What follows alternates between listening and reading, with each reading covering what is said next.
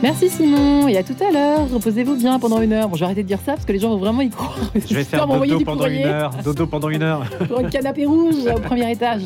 D'ailleurs, vous êtes toujours les bienvenus. Si vous souhaitez venir visiter nos studios, on est toujours content de vous recevoir. Je vous rappelle que c'est métro Raspail ou métro Montparnasse, donc euh, vous êtes les bienvenus. Voilà, j'ose le dire en cette veille de rentrée scolaire, histoire de détendre un peu l'atmosphère. Une photo avec Marie-Ange. vous avez gagné ça entre Simon et Marie-Ange. Bref. Dans un instant, vous avez rendez-vous avec Louis Dauphren, votre bulle d'oxygène, et c'est avec Marie-Léla Coussa surtout que vous avez rendez-vous tout de suite, immédiatement. Bonjour Marie-Léla. Bonjour à tous, frère Guy Musy, bonjour. Bonjour. Merci beaucoup d'être avec nous depuis la Suisse. Alors vous êtes euh, dominicain, membre de la communauté de Genève, actif dans les médias, vous écrivez notamment régulièrement pour le site d'information catholique suisse cat.ch, comme pour celui de la province dominicaine de Suisse. Vous êtes âgé de 86 ans et vous venez de lancer votre chaîne YouTube. Pourquoi se lancer dans une telle aventure, frère Guy? Pourquoi? Euh, D'abord, je l'aurais jamais fait si je n'avais pas eu à côté de moi le frère Eric Ross, hein, qui est un spécialiste des médias et qui m'a un peu encouragé dans ce sens-là. Maintenant, pourquoi je l'ai fait? Euh, Bon, je suis pas spécialiste de l'informatique, mais je suis quand même assez euh, regardant sur le monde qui m'entoure et je me dis que de plus en plus de jeunes et d'autres personnes aussi ont un accès à l'évangile par ces moyens-là et beaucoup moins par les moyens classiques et la prédication classique pour, à laquelle je me suis voué puisque je suis frère prêcheur.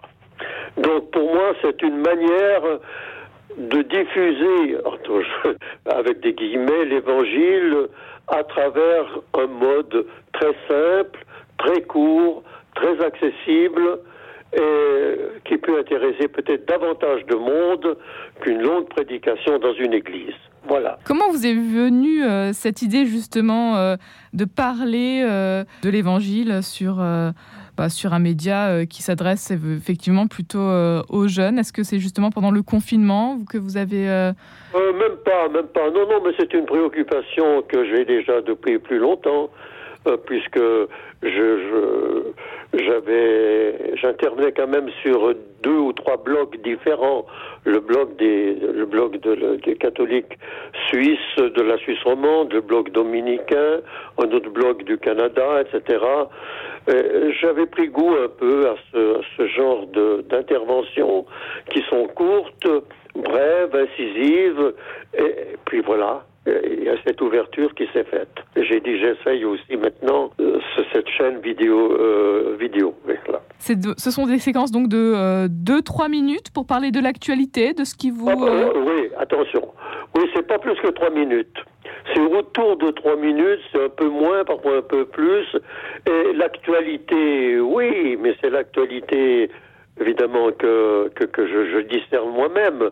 C'est pas toute l'actualité. Hein. Alors par exemple. La dernière vidéo que je viens de faire, c'est sur la Saint-Barthélemy, par exemple. Hein.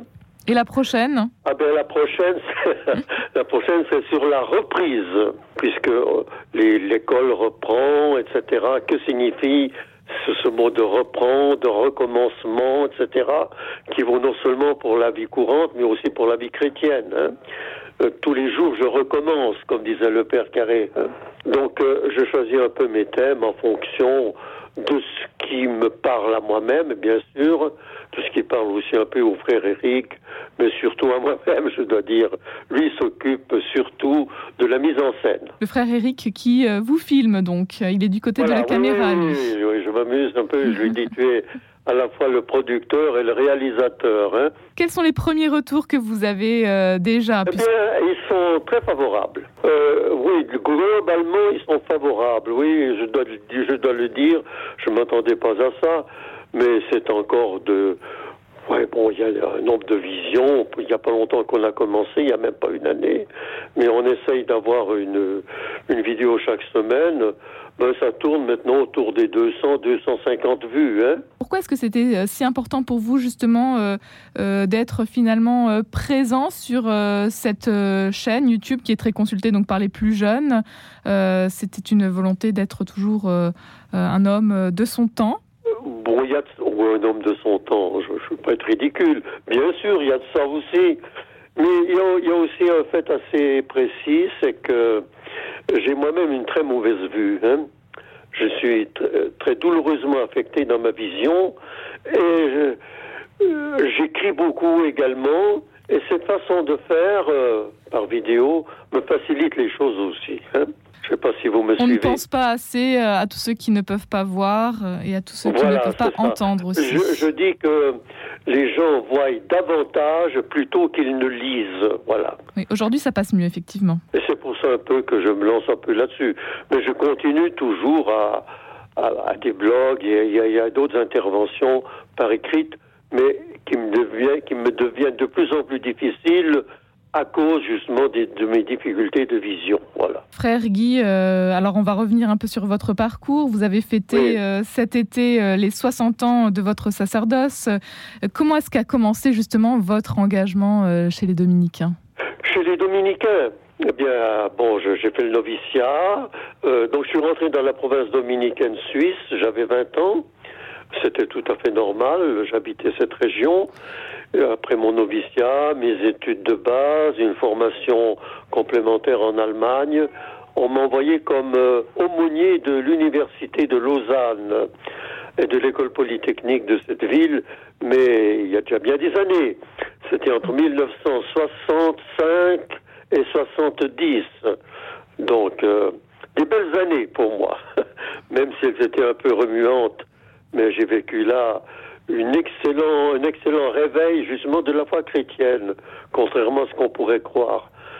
Surtout influencé par Thésée, qui avait une, grande mouvance, en tout cas dans ce, à ce moment-là, chez, nombre de jeunes. Et puis, alors euh, en 70, eh bien, alors que je voulais aller en, en Amérique latine, mes supérieurs m'ont envoyé en Afrique, au Rwanda justement, euh, où nous avions une présence, une mission avec les dominicains canadiens chargés de mettre sur pied l'université nationale euh, du pays. Alors je suis parti là-bas, j'ai de nouveau été aumônier d'étudiants, mais dans un cadre assez différent. Et puis ensuite, euh, à la suite d'un pogrom, ah, il y en a eu plusieurs dans ce pays, mais c'était un des premiers en, 60, en 1973 eh bien, nous avons décidé à deux ou trois frères, alors tous les autres entrés au Canada, de rester dans le pays. Et nous sommes partis à Kigali, dans la capitale, dans un quartier populaire. Nous voulions être près des gens, avec eux, et nous avons essayé de mettre sur pied un centre de formation, je, comment je, dirais, de culture sociale, euh, d'alphabétisation, de, mais aussi pour les chrétiens qui se trouvaient dans ce quartier, parce que la plupart étaient musulmans, une ouverture spirituelle et même liturgique. Bien, j'étais en même temps directeur d'une revue, voilà, je retrouve les médias, une revue, la revue francophone catholique de ce pays-là, et puis ça a duré euh, jusqu'en 89, au moment où je suis rentré en Suisse, et à Genève, où là j'ai été affecté à différents ministères. Euh, tout d'abord, tout d'abord, euh, ce qu'on appelait ici à Genève, qui existe toujours du reste, l'atelier écuménique de théologie. C'est une formation écuménique pour laïcs qui dure deux ans, sur deux ans, ce qui m'a beaucoup intéressé. Ensuite, j'ai été chargé de représenter l'Église catholique de Genève dans la plateforme interreligieuse de cette ville entre-temps, j'ai été aussi euh, professeur à l'école de la foi, fondée par le père Jacques Leuve à Fribourg, etc., etc. Et alors, à 20 ans, euh, frère Guy, qu'est-ce qui vous amène justement ah, à frapper à la porte des dominicains Oui. Ça peut vous étonner. Je ne connaissais aucune communauté dominicaine et pourtant il y en avait dans ma ville de Fribourg. Il y avait même deux couvents avant que j'aille chez eux. Mais j'avais l'intention, personnellement, de, de devenir religieux. Je ne voulais pas entrer dans un séminaire diocésain, de devenir religieux, et puis euh, j'ai fait comme une analyse. J'ai essayé, essayé manière de dire, je fréquentais un monastère de cisterciens, et finalement, à la suite d'une lecture d'un livre que m'avait passé un, frère dominicain qui m'enseignait aussi, mais c'est pas à cause de lui que je suis entré, Eh bien, je me suis rendu compte que les dominicains pratiquaient ce qu'on appelle la vie mixte, à la fois une vie liturgique, une vie chorale, une vie communautaire et aussi une vie apostolique.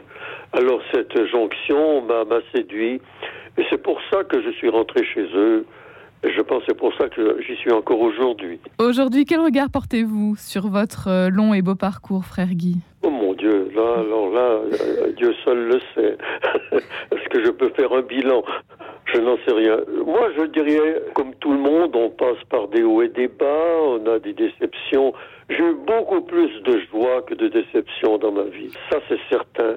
Et je rends grâce à Dieu pour tout cela. J'ai été appelé par l'Afrique et pas seulement par l'Afrique, mais à rencontrer beaucoup de, personnes qui qui venaient pas de mon pays. Je vis dans une communauté actuelle qui est très internationale.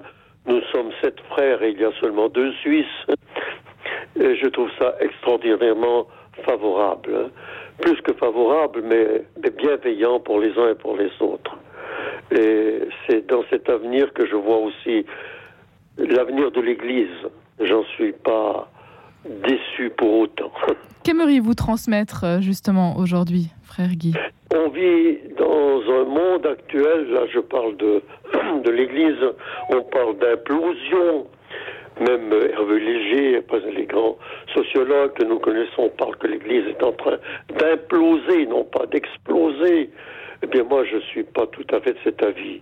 Je vois au contraire beaucoup de semences qui est en train de grandir pour former peut-être euh, des fruits ou des arbres qui ne ressemblent peut-être pas aux miens, mais qui sont alimentés par la, même source et, et, qui vivent de la même sève. Et ça, j'en suis persuadé. Mais il faut de la patience et puis aussi de rendre grâce à Dieu qui est plus fort que tous nos efforts pour faire vivre son évangile. Voilà ce que mm. je veux dire. Une phrase de l'évangile très rapidement pour terminer peut-être faire Une phrase de l'évangile qui vous porte, qui vous porte au quotidien. Ça, ça, ça, est tout plein. Le monde peut, peut périr, mais mes paroles ne passeront pas. Un grand merci, frère Guy Musi, d'avoir été avec nous aujourd'hui depuis la Suisse. Je rappelle que vous, venez donc euh, de lancer votre chaîne YouTube et puis la prochaine vidéo donc euh, apparaître très prochainement sur la reprise. Un grand merci d'avoir été avec nous aujourd'hui. Merci Marie-Léla et demain vous recevrez Frédéric Rocher, le directeur du Forum 104 dans le 6e arrondissement de Paris.